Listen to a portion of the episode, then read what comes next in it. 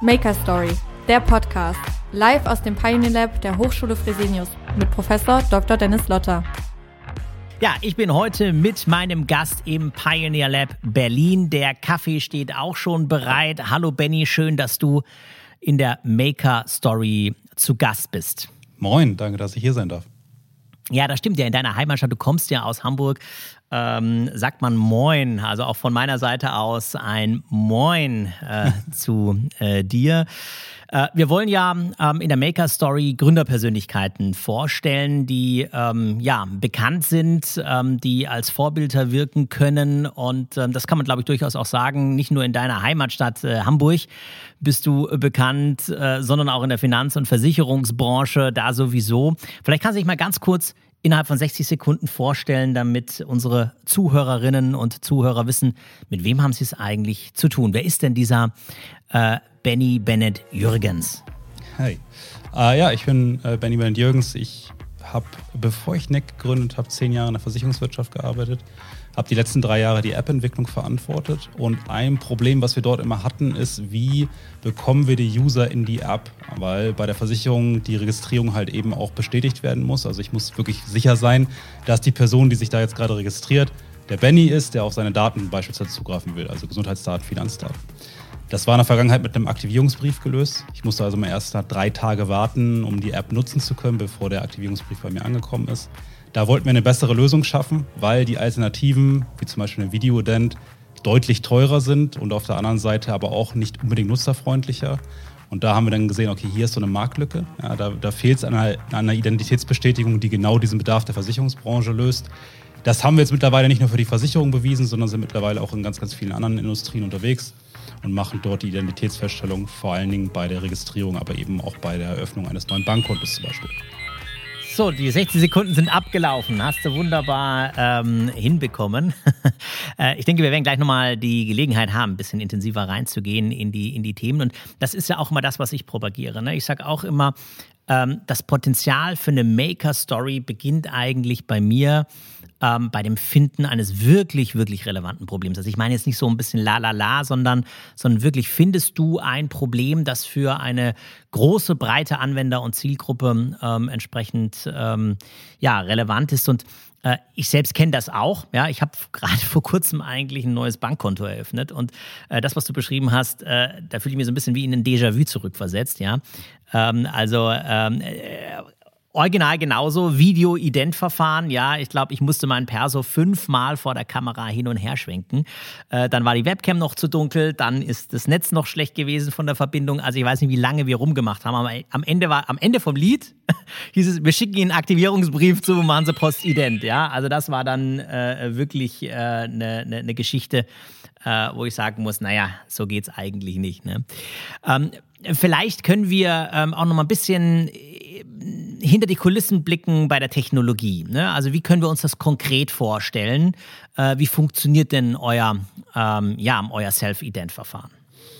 Ähm, das ist prinzipiell ganz einfach erklärt. Ähm, der Nutzer muss eine Aufnahme von, dem, von seinem Ausweisdokument machen, also Reisepass, Identitätskarte etc. Äh, und danach nochmal ein Video vom Gesicht. Und mhm. unsere Maschine macht dann im Prinzip das Gleiche, was normalerweise auch der Mensch oder vielleicht am besten beschrieben mit dem Grenzbeamten am Flughafen, was der machen würde. Mhm. Ja, er guckt sich das Ausweisdokument an, sind da die Sicherheitsmerkmale vorhanden. Und auf der anderen Seite guckt er dann vielleicht nochmal kurz hoch und guckt, passt das Gesicht, der jetzt gerade vor mir steht, auch wirklich zu dem Ausweisdokument. Und das haben wir ähm, ja sicherlich mit einem gewissen Buzzword künstliche Intelligenz äh, umgesetzt. Das ist auch viel klassische Algorithmen dabei. Also wenn ich gerade in Richtung die Texterkennung gucke, da ist äh, einfach erstmal nur, steht da der Name Benny. Ähm, aber eben halt auch viel tiefere Technologie, wenn es zum Beispiel darum geht zu unterscheiden, ist das jetzt ein lebendiges Gesicht oder ist es eine Maske oder vielleicht auch eine digital verfälschte Aufnahme. Und hier kommt dann schon äh, deutlich tiefere Technologie zum Einsatz, ähm, um eben wirklich sicherzustellen, dass die Identität, die ich da jetzt gerade feststelle, echt und von der richtigen mhm. Person genutzt wird. Also steckt schon viel dahinter. Man kann durchaus sagen, äh, das ist kein Spaziergang, um sowas zu entwickeln, der Weg dahin. Ihr habt ja angefangen, äh, zumindest mal nach meinen Recherchen, im November 2015. Ne? Da ging es ja erstmal bei so einer Art Bootcamp los, habt ihr die Idee so ein bisschen konzeptioniert, weiterentwickelt. Äh, wenn ich es richtig verstanden habe, seit 2017, ne, arbeitet ihr jetzt intensiv an der, an der NECT-App, ne? oder? Also die Story war eigentlich so, dass wir im, im, in 2015 haben, haben Carlo und ich, also Carlo ist mein Mitgründer, haben Carlo und ich äh, beschlossen, dass wir mal selbstständig was tun wollen. Also wir hatten ja beide vorher eine klassische Karriere, sag ich mal, ähm, als im Angestelltenverhältnis sicherlich dort auch gut vorangekommen. Aber irgendwie war dann so der Schritt, beim Kinderwagenschieben ehrlicherweise sogar, äh, beim Kinderwagenschieben so dieses klassische, okay, was ist eigentlich so als nächstes auf der Agenda fürs Leben? Und da haben wir beide gesagt, okay, wenn du mal was Großes erreichen willst, musst du dich eigentlich selbstständig machen, musst du eigentlich selber was auf die Beine stellen und nicht quasi nur die Karriereleiter hochklettern im Konzern. So haben wir jetzt erstmal viel rumprobiert, was kann eigentlich der richtige Weg sein, bis ich dann halt eben auf die Idee gekommen bin, dass dieses Problem, was ich auch selber in meiner Tätigkeit hatte, zu lösen. Und dann haben wir uns für verschiedene Accelerators beworben, beziehungsweise eigentlich gleich für den ersten, für den wir uns beworben haben. Das war der InsurTech Accelerator in München. Ähm, da wurden wir angenommen und wir haben im Juni, am 4. Juni 2016 haben wir die Rückmeldung bekommen, yo, ihr dürft bei uns mitmachen. Das war für Carlo und mich jetzt eher eine Schocknachricht, weil äh, in, zwei, in zwei Wochen mussten wir dann in München sein. Wir kommen ja beide äh, aus dem Norden, haben hier Frau und Kind, äh, haben ein gutes Angestelltenverhältnis gehabt ähm, und äh, mussten dann jetzt quasi in zwei Wochen sowohl eine Kündigung erreichen, die in zwei Wochen wirksam ist, äh, den Frauen und Kindern sagen, hey, wir sind jetzt die nächsten sechs Monate in München und natürlich noch eine Wohnung in München finden. Ähm, aber ich glaube, genau aus dieser Drucksituation, dass man eben so schnell äh, das alles lösen musste, ist dann eben auch die Magie passiert, dass wir das ermöglichen konnten und äh, im Juni, am 20. Juni dann eben auch in München äh, aufgelaufen sind und sechs Monate durch den Accelerator gegangen sind, was uns geholfen hat, die Idee in die richtige Wege zu leiten. Also wir wussten ja, wir wollen dieses Problem Aktivierungsbrief, wir wollen dieses Problem Identitätsfeststellung lösen. Wir hatten grundlegende Ideen, wie wir es lösen können hat sich dann aber noch mal ein bisschen geschliffen in der Zeit, sodass wir dann im Mai 2017 auch die GmbH gegründet haben und im Juni dann auch den ersten Angestellten hatten. Also die sechs Monate haben sich auf jeden Fall gelohnt, weg von der Familie zu sein, auch wenn das hart ist. Ähm, das kann ich absolut nachempfinden. Total spannend finde ich beim Kinderwagenschieben komme ich eher auf die Gedanken, wie kriege ich meinen Kleinen ruhig, ihr auf eine neue, innovative, disruptive Idee, finde ich auch gut, ja. Äh, prima Geschichte.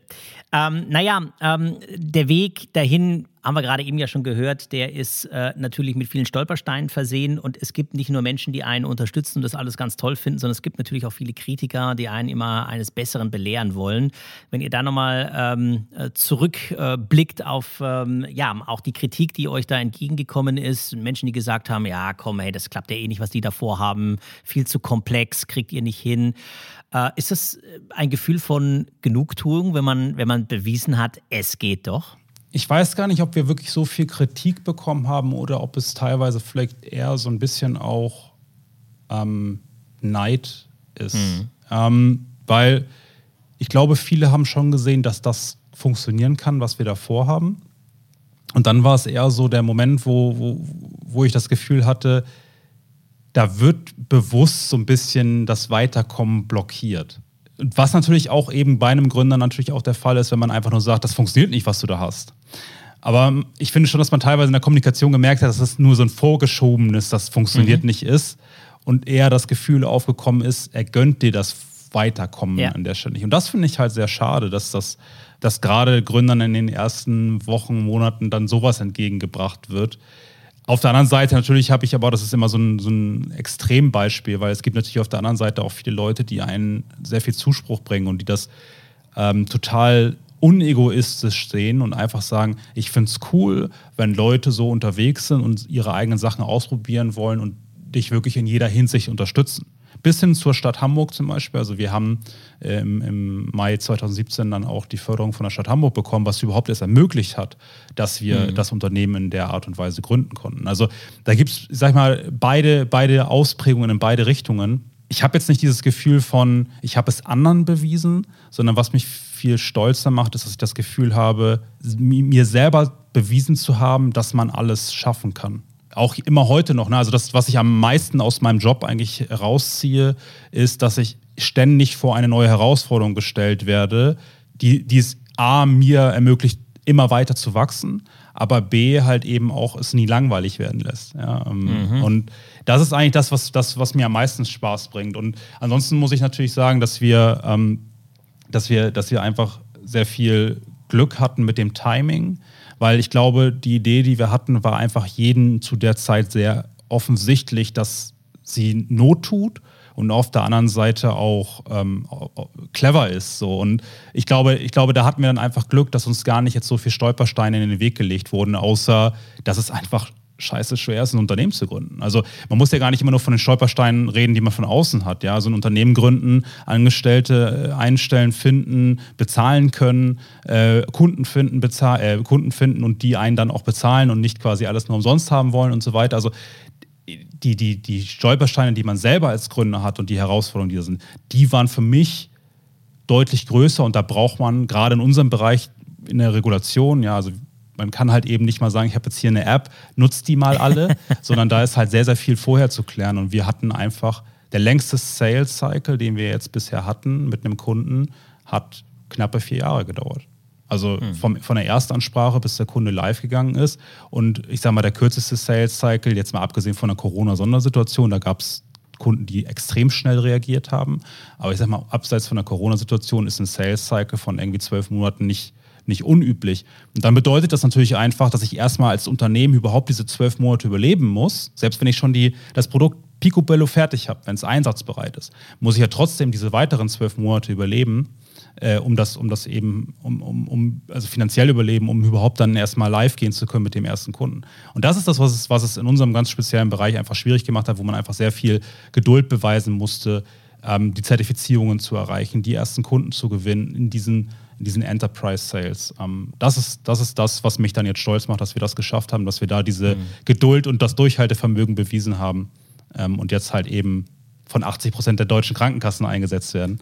Ähm, ja, da kommen wir gleich noch zu, zu sprechen drauf, äh, Benny, aber du sagst ein, ein, äh, oder gehst in eine, in eine, interessante Richtung, die ich noch gerne ergänzen äh, möchte. Es ist nicht nur ein, eine, eine Art des ökonomischen Überlebens, sondern ich, ich, ich empfinde zumindest mal so, wie wir das erleben. Wir haben ja auch Acceleratorenprogramme an der Hochschule mit dem Pioneer Lab. Es ist auch ein mentales Überleben, also auch mental. Ähm, dieses, teilweise diese Durststrecken, ja, ähm, ähm, ähm irgendwie zu überstehen, dran zu bleiben, nicht aufzugeben. Ähm, auch das ist, wir arbeiten da ganz viel mit, mit Coaching-Elementen. Ja? Also jedes Team hat einen eigenen Coach, einen eigenen Mentor, äh, der genau in diesen Phasen, also wenn du spürst, ja, dass, dass das Team liegt mehr oder weniger mental am Boden und, und, und weiß nicht mehr weiter, dann ähm, ich sage jetzt mal so ein bisschen wie beim Kind, jetzt bleiben wir wieder in dieser Metapher, ne? also beim, beim, beim Fahrradfahren lernen, wo dann die, die Hand von hinten kommt und nochmal stützt. Ich glaube, das ist ein ganz wichtiger, ähm, wichtiger Punkt. Wie war das bei euch? Hattet ihr ähm, auch irgendwelche, ich sage jetzt mal, Mentoren, Vorbilder, Coaches, die euch in diesen besonderen Situationen vielleicht dann auch wieder herausgeholt haben, gestärkt haben? Oder seid ihr da komplett alleine durchgelaufen? Ich glaube, dass wir da so ein bisschen atypisch sind. Also ich, ich, ich sehe schon, seh schon viele Gründer, die auf Mentoren schwören und ähm, ich kann mir im Grundlegenden auch vorstellen, dass das an vielen Stellen hilfreich ist. Ich persönlich bin ein Typ, ich mache das gerne mit mir selbst aus. Ähm, ich ich glaube auch so ein bisschen, das ist so ein bisschen diese, dieses ganz dünne Eis zwischen, ich weiß es besser als die anderen und auf der anderen Seite, ich will aber eben halt mich nicht zu sehr von anderen beeinflussen lassen, weil ich halt eben was Neues erreichen will, was Neues schaffen will. Also mhm. zum Beispiel auch wenn ich über, über Teamstrukturen nachdenke oder wie stelle ich das Unternehmen auf, bin ich gar nicht so ein Riesenfan davon, immer zu gucken, wie haben das andere gemacht, sondern zu überlegen, was passt genau auf mich und diese Situation, ohne nur weil das bei denen funktioniert hat, muss es ja eigentlich auch bei uns funktionieren. Ja. Und genauso ist es eigentlich auch mit meinem Problem. Ja, ich überlege dann halt, ähm, sicherlich kann ich, kann ich diese Lernkurve abkürzen, indem ich halt mir einen Mentor hole. Ich stehe aber genau auf die Schwierigkeit der Lernkurve. Deswegen bin ich da, glaube ich, ein bisschen anders. Äh, deswegen will ich aber nicht sagen, dass das ein schlechtes System ist, einen Coach oder einen Mentor zu haben. Ich persönlich bin einfach nur anders. Ich bin lieber hart durch diese Lernkurve durchgegangen mit allen Schwierigkeiten und bin daraus gewachsen. Also ich, ich als Benny wachse stärker, wenn ich selber durch die Lernkurve durchbrechen muss, als wenn ich dadurch da Hilfe bekomme. Ähm, aber das ist auf jeden Fall ähm, eine mentale Hürde. Was, was mir halt einfach geholfen hat, ist wirklich zu reflektieren und zu erkennen, was man geschafft hat. Irgendwann kommt man dann in diesen Modus rein, krass, was habe ich eigentlich geschafft? Und hat dann nicht mehr so diese, diese, diese Angst vor, vor Scheitern. Weil man eigentlich weiß, okay, ich kriege schon irgendwie die Kurve oder ich kriege schon irgendeine Lösung hin. Ich kann jetzt, ich muss, ich muss sozusagen nicht diese, diese mentale Blockade dann irgendwann haben, auch wenn es noch so ein krasses Problem ist. Also wir hatten wirklich extrem krasse Probleme, die, die gerade in den ersten Tagen, ja, was ist, wenn dann ein Mitarbeiter, wenn du fünf Mitarbeiter bist und einer davon kündigt? Dann fehlt dir halt einfach 25 Prozent deines Unternehmens ja. sozusagen an, an, Kapazität. Ja, also das sind so ganz einfache Beispiele, die man, glaube ich, nennen kann. Aber auch da hat man eine Lösung für gefunden. Ähm, wann ist es, was ist, wenn man halt weiteres Kapital braucht? Und dafür braucht man auch Lösungen. Ich glaube, wenn man dann zum Beispiel aber sich auch auf, auf Deutschland besinnt und einfach mal guckt, dass wir gar nicht so eine schlechte Ausgangslage haben zu gründen. Weil das Schlimmste, was einem doch eigentlich passieren kann, ist, dass man selber damit klar werden muss, dass die Idee gescheitert ist. Aber ich muss nicht auf der Straße landen. Ähm, ich kann mir danach bei der letzten Arbeitslage auch relativ einfach wieder einen neuen Job suchen. Also ich habe nicht dieses finanzielle, wirtschaftliche Risiko in dem Maße. Natürlich opfere ich meine Ersparnisse und so weiter, aber ich habe jetzt nicht das Risiko, dass ich auf einmal ähm, arbeitslos auf der Straße lande, wie ich es vielleicht zum Beispiel in Amerika hätte. Aber trotzdem lassen sich viele halt einfach von diesem finanziellen Risiko viel mehr schocken als von dem mentalen Risiko. Deswegen bin ich da total bei dir, dass man auf jeden Fall dieses mentale Risiko ähm, sehr beachten muss und, und da, auf, da vielen Leuten sicherlich ein Coach hilft. Hm. Also für mich ist es immer so ein bisschen, ich vergleiche es immer so ein bisschen wie mit Monopoly. Ne? Also wenn dann diese Karte kommt, geh zurück auf los, ziehe nicht die 2000 äh, Euro ein. Ja, also aber es ist, es ist genau wie du es beschreibst. Also wir, wir fallen vergleichsweise doch recht weich und trotzdem haben wir eine unglaubliche ja, Angst, ähm, wenn es nur Respekt vor dem Risiko wäre, dann wäre es ja in Ordnung, aber es ist teilweise wirklich Angst, die lähmt davor. Und das ist halt eine Kulturfrage, ne? Am Ende. Ja. Also ich, ich glaube, also ich, das beobachte ich schon sehr stark, seitdem ich selber dann Gründer geworden bin. Ähm, auch ist aus dem eigenen Familienkreis ist ja dann immer so, meine Mutter sagt auch scherzhaft, ja, ich habe das Zimmer im Keller noch für dich frei, falls es mal bergab geht. So, ne? cool. Und auf der anderen Seite, ich habe jetzt ein Unternehmen, was, wo irgendwie 100 Leute arbeiten, äh, wir Millionen, mehrere Millionen Euro Revenue im Jahr machen. Ähm, wenn ich das jetzt mal vergleiche mit, ähm, mit, mit vielen anderen Betrieben, mit wahrscheinlich irgendwie 80 Prozent der, der Kleinbetriebe, die wir in Deutschland haben, ist das mega krass, was wir hier erreicht haben. Und mhm. dennoch denken jetzt erstmal viele in meinem Umfeld, oh shit, was passiert mit dem armen Jungen, wenn er morgen scheitert? Ähm, mhm. das ist halt, ich glaube, das ist einfach so krass eingeprägt in die Kultur, dass einfach such dir diesen sicheren Angestelltenjob, dann kann dir nichts passieren. Aber dabei muss man ja auch sagen, das habe ich auch schon ganz oft gesagt, der Angestelltenjob ist mindestens genauso gefährlich. Ja, klar. Gerade wenn ich so in so einem, weiß ich nicht, Zehn-Mann-Unternehmen arbeite, ich kann es nicht steuern, ich kann es nicht voraussehen, dass vielleicht morgen der Betrieb geschlossen wird.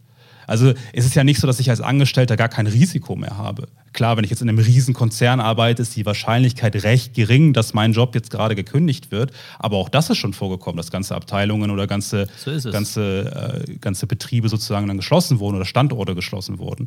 Das heißt, das Risiko ist auch als Angestellter da. Und das muss man einfach dann auch mal betrachten und nicht nur sagen, oh, der, der Gründer hat das mega Risiko und deswegen darf ich nicht gründen. Das ist es. Also der Blick auf die Dinge ist, glaube ich, ganz, ganz ähm, entscheidend an dieser Stelle. Ihr seid inzwischen mit Neck Marktführer bei, bei Krankenkassen zu euren Kunden gehören Versicherungen wie R&V, die Huck Coburg, äh, die Nürnberger, ADAC, Deutsche Telekom auch, ja. Ähm, das von ja auch schon gesprochen. Es war gar nicht so einfach, die Kunden gerade am Anfang mit so einer neuen Technologie zu überzeugen. Dann kamen solche Showstopper-Momente dazu, wie regulatorische Vorgaben. Das ist ja generell auch für ein, für ein Startup extrem anspruchsvoll. Äh, hätte auch für euch zu einem Showstopper werden können. Ist es Gott sei Dank nicht. Ähm, vielleicht gehen wir nochmal darauf zurück. Also wie geht man denn mit solchen potenziellen ich nenne sie einfach Showstopper-Momenten um. Und ähm, vielleicht auch, wie wichtig ist dabei sozusagen äh, das Team innerhalb ähm, ähm, ähm äh, der Gründer sozusagen in, in solchen Momenten? Ich, ich, ich, denke, dass die, die wichtigste Eigenschaft von einem, von einem Gründerteam, aber dann eben halt auch weitergehend von, von den ersten Angestellten vor allen Dingen, aber eigentlich finde ich für jedes Unternehmen ist, diese ähm, Problemlösungsmentalität zu haben. Ähm, Probleme als, als spannende Herausforderung zu betrachten und zu schauen, äh, wie, wie, lösen wir das Problem? Vielleicht mit welcher neuen Methode, mit welcher neuen Technologie kann man das Problem lösen?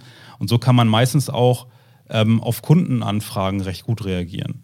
Also wenn dann ein Kunde um die Ecke kommt und sagt, okay, das läuft aber nicht so richtig gut, wie ich mir das vorgestellt habe, das nicht als oh shit, jetzt haut der Kunde gleich ab und wir sind quasi morgen pleite zu betrachten, sondern das als, okay, jetzt kann ich mein Produkt noch besser für diesen Marktdesign als Chance zu sehen. Dass man dieses Kundenfeedback nicht immer als Kritik sozusagen sieht, in dem Sinn, dass man sagt, oh, jetzt ist mein Unternehmen nichts mehr wert, hm. sondern eben als Chance sieht, das Feedback aufzunehmen und daraus das Produkt noch besser zu machen. Und wenn man diese Einstellung hat, dann kann man, sind, sind viele Roadblocker, die man jetzt erstmal so vor sich vielleicht sieht, oder viele Showstopper, gar keine Showstopper, sondern einfach nur die Chance, das Produkt noch weiter zu verbessern.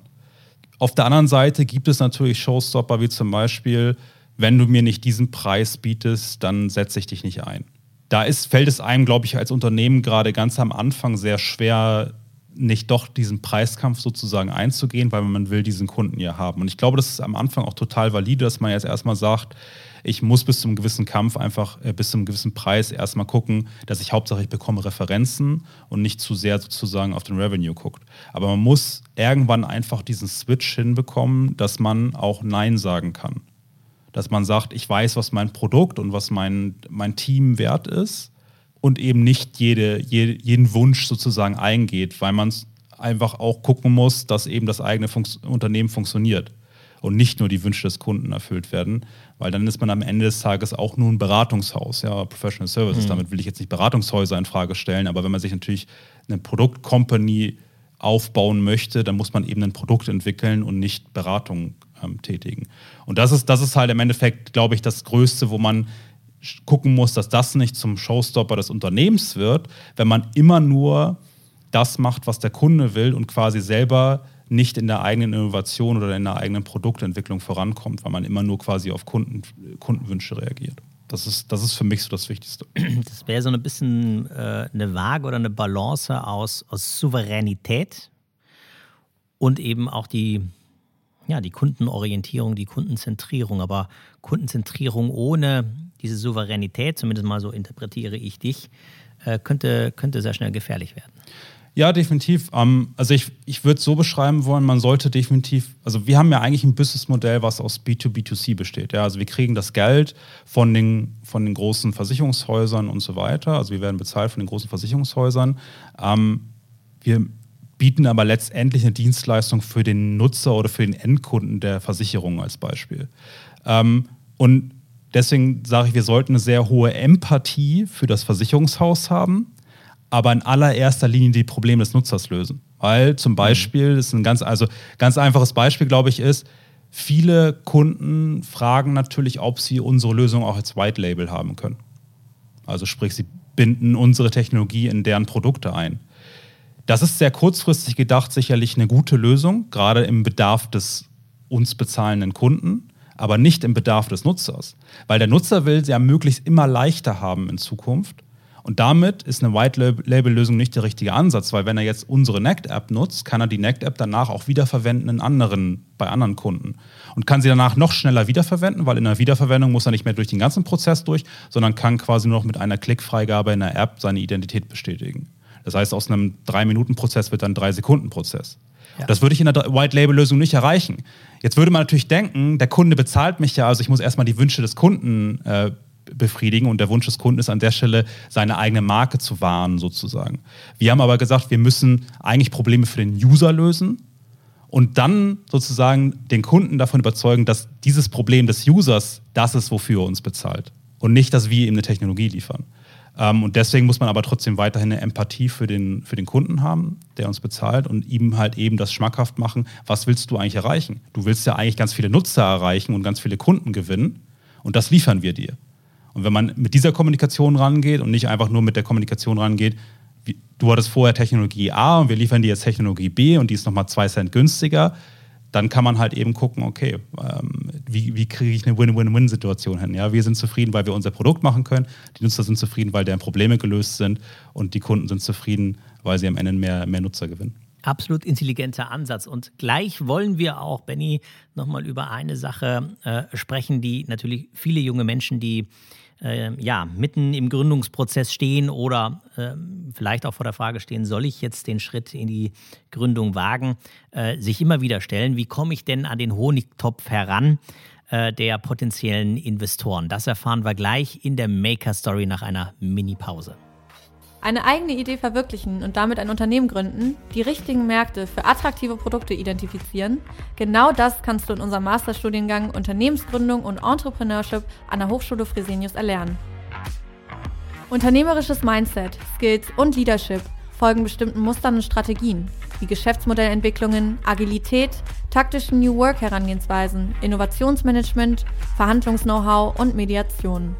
Klingt spannend und du kannst dir vorstellen, während oder nach deinem Masterstudium ein Startup zu gründen oder später als Intrapreneur eine agile Rolle in einem etablierten Unternehmen zu übernehmen? In den Show Notes findest du den Link zu allen wichtigen Infos rund um unseren besonderen Masterstudiengang an der Hochschule Fresenius. Wir freuen uns auf dich.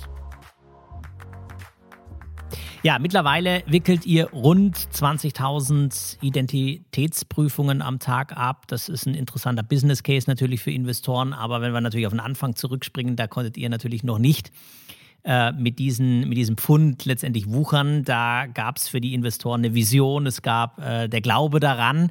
Äh, wie schwer ist es denn gerade in dieser Anfangsphase, ohne wirklich Zahlen, Daten, Fakten, ein VC davon zu überzeugen oder ein Business Angel davon zu, äh, zu überzeugen, in das Startup zu investieren? Wie macht man das? Ich persönlich, ich persönlich bin davon überzeugt, dass, dass gerade am Anfang der persönliche Kontakt viel mehr bringt, als einfach nur Pitch-Decks durch die Gegend schicken, sozusagen.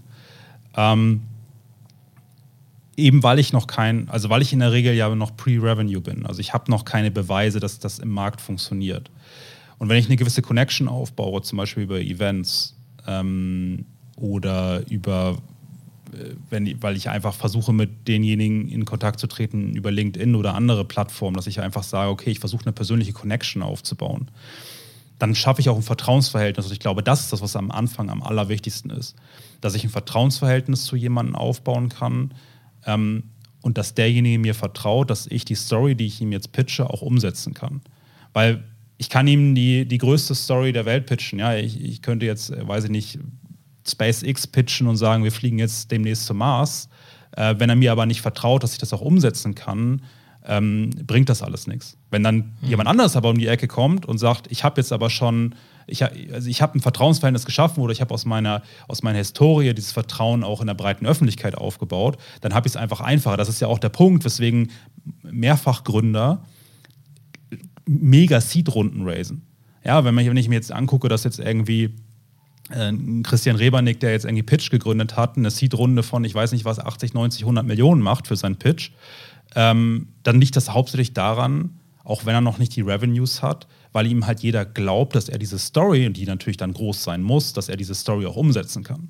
Hm. Und das ist ganz wichtig in der Seed-Phase. Später, wenn ich natürlich in Richtung Series A, Series B und so weiter gucke, kommt es fast nur noch auf Zahlen, Daten, Fakten an. Also wenn ich nicht das Wachstum beweisen kann, mindestens mal ein 2, 3x, besser noch ein 4x äh, pro Jahr als Wachstum beweisen kann, dann kann ich einfach diese Runden nicht raisen. Da kann ich das größte Vertrauensverhältnis zu jemandem haben. Was aber nicht heißt, dass natürlich ich in der, in der Series A noch nicht zwanghaft irgendwie Cashflow positiv oder sowas sein muss. Also ganz im Gegenteil. Ich muss vielleicht auch einfach beweisen können, dass ich mit so viel Geld umgehen kann. Also auch da ist es noch eine Vertrauensfrage. Habe ich als Unternehmen bewiesen, dass wenn ich jetzt 40 Millionen Euro zum Beispiel einsammeln will, dass ich die auch vernünftig zum Arbeiten bringen kann? Weil das wiederum ist natürlich das, wo der Investor drauf guckt. Wenn er jetzt Geld in die steckt, muss es arbeiten und später natürlich ein Multiple bringen. Ähm, und das ist, glaube ich, der Fehler, den, den, den wir am meisten gemacht haben, ist, dass wir ultra effizient gearbeitet haben. Also wir haben halt, wir haben halt extrem, äh, extrem klassisch das Unternehmen hochgezogen, im Sinne von Geld, was wir nicht haben, geben wir auch nicht aus. So eine schwäbische Mentalität eigentlich. Ja, so ein bisschen, ne? oder ich nenne es auch gerne der hanseatische Kaufmann, ja, dass man halt eben, eben sagt, okay, wir, wir, wir gucken wirklich, dass wir das Geld, was wir, was wir haben, auch ultra effizient zum Einsatz bringen. Was dann natürlich wiederum bedeutet, wir haben äh, in, in den ersten Jahren nicht bewiesen, dass wir eben damit umgehen können, auch 300.000 Euro Minus im Monat zu machen. Aber wenn man diese Ultraskalierung eigentlich erreichen will, muss man eben auch mal 300, 400.000 Euro Minus im Monat machen. Was dir aber natürlich erstmal als Mensch so vorkommt, ich gebe, äh, Junge, ich gebe jetzt gerade irgendwie ein Einfamilienhaus ja. im Monat aus. äh, und das, das, das, das muss man, damit muss man umgehen können. Das muss, das muss man erstmal lernen können. Ähm, aber das, das will natürlich ein Investor sehen. Okay, ich schicke jetzt 40 Millionen in, äh, in das Unternehmen. Wenn du am Ende aber nur 100.000 im Monat verbrennst, dann stehst du natürlich da, ja, okay, was, warum brauchst du dann die 40 Millionen? Also das ja. bringt ja nichts. Also du musst dann ja, wenn du jetzt 40 Millionen einsammelst, musst du halt eben auch eine Million Euro im Monat zum Arbeiten bringen. Und das muss man bewiesen haben ähm, oder zumindest glaubhaft darstellen können, wie man dann in Zukunft dieses Geld auch ausgibt. Das ist dann halt in den größeren Runden. Deswegen nochmal, also für die erste Runde ist es, glaube ich, einfach persönliches Vertrauensverhältnis schaffen und in den späteren Runden ist es dann halt eben eher das ökonomische Vertrauensverhältnis schaffen, dass man mit dem Geld vernünftig umgehen kann, respektive dass, dass man beweisen kann, dass aus dem Geld dann eben auch ein 10x wird. Hm. Es gibt noch einen Punkt, auf den würde ich gerne mit dir eingehen äh, und so ein bisschen auch äh, deine Erfahrungen äh, damit herauskitzeln, weil, weil er bei uns zumindest mal in den Acceleratorenprogrammen der Hochschule Fresenius und der AMD immer wieder bei unseren Teilnehmerinnen hochkommt, die, die alle ja kurz vor solchen Finanzierungsrunden stehen, die also auch im Reifegrad schon sehr weit fortgeschritten sind. Und sie kommen immer wieder mit, mit derselben Frage auf uns zu, nämlich inwieweit hat man überhaupt noch ähm, ja, Autonomie in seinen Entscheidungen, wenn man anspruchsvolle Investoren im Rücken hat. Das ist so eine Angst, die viele umtreibt, nicht mehr autonom zu sein, nicht mehr Herr über sein eigenes Startup zu sein, autark Entscheidungen treffen zu können. Jetzt hast ihr, äh, hast du und dein Partner ja, ihr habt Carsten Marschmeier ja im, im, im Rücken, Austin Capital, äh, ihr, ihr hattet Dieter von Holzbring Ventures, also sind ja auch schon anspruchsvolle Investoren, ähm, die, die mit an Bord sind. Berichte mal aus deiner Erfahrung, wie ist denn das? Ähm, ist das wirklich so, dass man da die völlige Autonomie verliert oder kannst du da ein bisschen Angst nehmen? Also, ähm, solange es positiv läuft im Unternehmen, äh, glaube ich, hat man weiter die volle Autonomie. Weil letztendlich ist es ja auch so, ähm, der Geldgeber ist halt eben auch ein Geldgeber. Also natürlich ähm, unterstützen einen gute VCs mit ähm, Erfahrung und mit Netzwerk. Ähm, letztendlich ist es ist aber eben, also wenn sie selber die Kompetenz hätten, dieses, unter, dieses spezielle Unternehmen hochzuziehen, dann würden sie es ja auch eben tun. Ja, also das, das ist ja halt am Ende des Tages dann die Frage. Also, in, also ein Kapitalgeber ist in der Regel ja eben, das ist auch sein Job. Also darin ist er gut. Dass er mhm.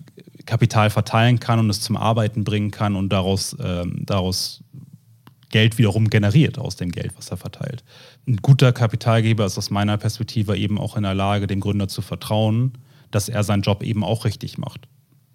Und so gehen wir eigentlich auch mit unseren Investoren um. Also ähm, ich suche gerne Rat und ich freue mich auch, wenn ich, äh, wenn ich dann mich mal äh, äh über einen schlechten Tag auskotzen kann äh, und dann vielleicht mal einen Schulterklopfer bekomme sozusagen. Ja, wird schon wieder morgen. Ähm, aber ich würde nicht, ich würde mich nicht darauf einlassen, dass ich sozusagen gesagt bekomme, morgen machst du dies und übermorgen machst du das, weil das bringt es ja auch nicht. Weil dann ist es auch nicht mehr mein Unternehmen, dann brauche ich nicht der Gründer davon sein. Ja, und ich glaube, das ist, ich glaube aber auch ehrlicherweise nicht, dass jeder, also ich kann mir vorstellen, dass es teilweise bei Business Angels so funktioniert, weil sie selber mal Gründer waren und dann, also manche davon, aber vielleicht auch der Großteil davon, selber mal Gründer war und dann so dieses Gefühl hat, ich weiß es besser oder ich möchte jetzt auch mitmischen, ich möchte wieder selber aktiv werden. Ich glaube, mhm. dass beim Business Angel eher die Gefahr hat. Bei einem VC sehe ich null die Gefahr.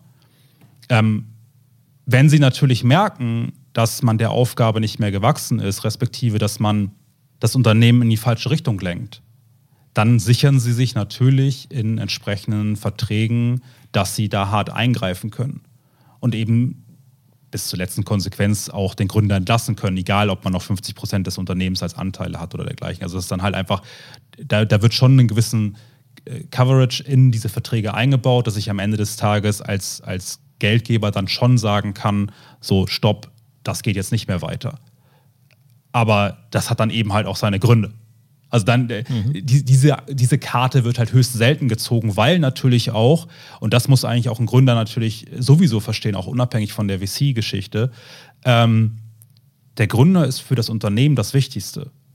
Ähm, nicht jetzt im Sinne von, er ist der Beste, Tollste, Schönste, sondern im Sinne von Kultur, im Sinne von ähm, Nordstern, also ich muss ja die Vision aufbauen. Wenn ich es nicht mache, wer soll es sonst machen?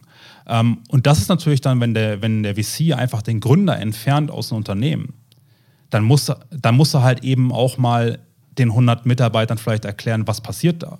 Und das ist nicht einfach, sowas zu handeln, weil dann passiert natürlich auch die große Panik. Und das ist natürlich einfach so das, wo man auch sagt, der, der VC hat ja gar kein Interesse daran, dich in irgendeine andere Richtung zu bringen oder dich zu steuern, weil in den letzten drei oder vier Jahren hast du deinen Job schon gut gemacht. Warum sollte er jetzt auf einmal davon ausgehen, dass er dich steuern muss, damit du deinen Job gut machst? Deswegen, also ich glaube, das ist eher so eine Urban Legend oder sowas aus, aus der Vergangenheit, ähm, dass, dass, dass Gründer von VCs unterdrückt werden und quasi nicht mehr autonom handeln können. Weil am Ende sind wir auch Geschäftsführer und wir wissen, was wir tun.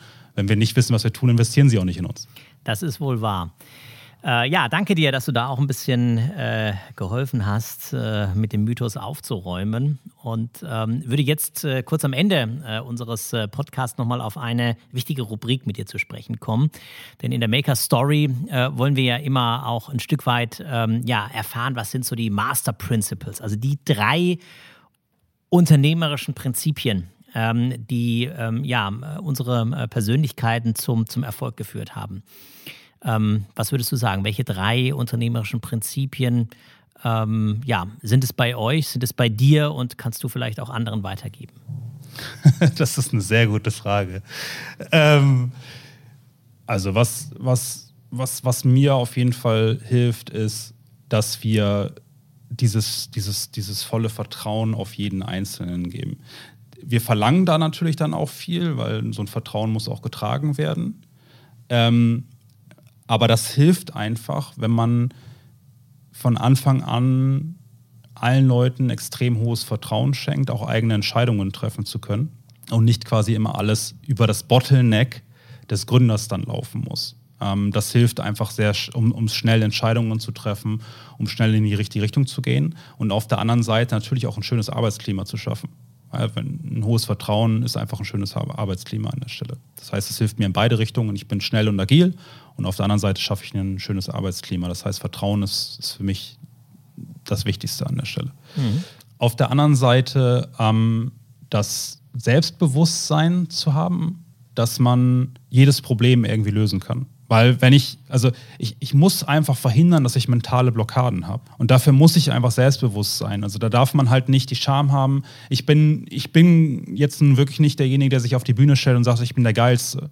Darum geht es nicht. Sondern es geht wirklich darum, für sich selbst, für sein eigenes Können ähm, immer Selbstvertrauen zu haben und das auch den Mitarbeitern zu geben, dass man sagt, okay, geh einfach mal in die Richtung, du wirst das schon schaffen. Mhm. Und das gleiche aber auch für einen selber. Und ich glaube, das ist das Schwierigste als Gründer, weil es gibt da halt niemanden, der das von außen sagt. Man muss das für sich selber erkennen, man muss für selber sich zusprechen und sagen, mach schon, du wirst das schon hin, hinbekommen. Ähm, also Selbstvertrauen ist, ist für mich dann auch noch ein, ein großes Prinzip. Und auf der anderen Seite ähm, ist so dieses äh, Verlässlichkeit.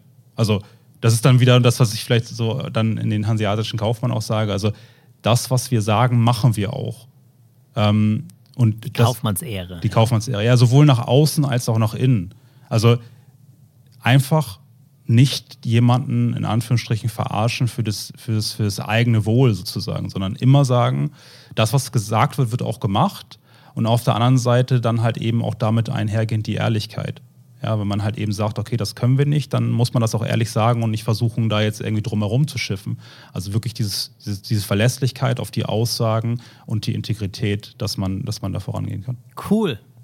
Ja, lieber Benny, ganz lieben Dank für deinen Besuch in der Maker Story. Wir haben ganz, ganz viel ähm, ja, über ähm, deine Gedankenwelt erfahren und ähm, ähm, ja, ich glaube, da war, war viel, viel drin, auch für unsere Zuhörerinnen ähm, der Maker Story. Und insofern wünsche ich euch natürlich ganz, ganz viel ähm, Erfolg in der Zukunft und ähm, ja, freue mich auf ein Wiedersehen im Rahmen des Pioneer Labs bei uns an der Hochschule Fresenius. Danke dir, Benny. Vielen Dank, dass ich hier sein durfte.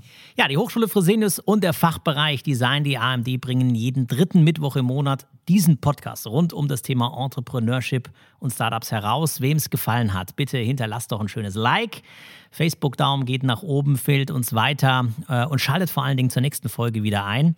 Danke fürs Zuhören, euer Prof auf Tourenschuhen. Bis bald. Das war der Maker Story Podcast, live aus dem Pioneer Lab der Hochschule Fresenius. Neue Folgen gibt es jeden dritten Mittwoch im Monat, überall, wo es Podcasts gibt.